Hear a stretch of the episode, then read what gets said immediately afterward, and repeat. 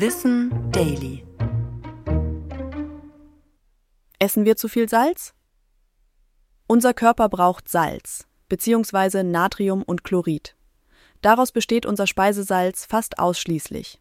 Wir brauchen es zusammen mit anderen Mineralstoffen für die Regulierung des Wasserhaushalts und des Blutdrucks. Es ist wichtig für die Reizübertragung von Nerven und Muskelzellen und auch an der Verdauung beteiligt. Doch zu viel davon birgt Risiken, denn es entzieht unseren Zellen Wasser. Der Körper erhöht daraufhin die Flüssigkeitsmenge, um die Salzkonzentration in Balance zu halten. Doch dadurch nimmt die Blutmenge und so die Flüssigkeit zwischen den Zellen zu. Das belastet Herz und Nieren und kann zu Bluthochdruck führen.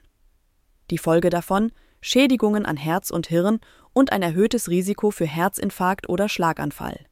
Die Deutsche Gesellschaft für Ernährung empfiehlt für Erwachsene daher maximal 6 Gramm Kochsalz pro Tag. Das entspricht etwa einem Teelöffel. In der Realität nehmen Frauen in Deutschland im Durchschnitt 8,4 Gramm täglich zu sich. Männer liegen sogar bei mehr als 15 Gramm. Das meiste Salz steckt dabei in verarbeiteten Lebensmitteln, besonders in Brot, Fleisch, Käse und Fertiggerichten. Das macht bis zu 80 Prozent der täglichen Zufuhr aus. Das Speisesalz, das wir unserem Essen selbst hinzufügen, ist dabei nur ein geringer Anteil. Das war Wissen Daily, produziert von mir, Anna Germeck, für Schönlein Media.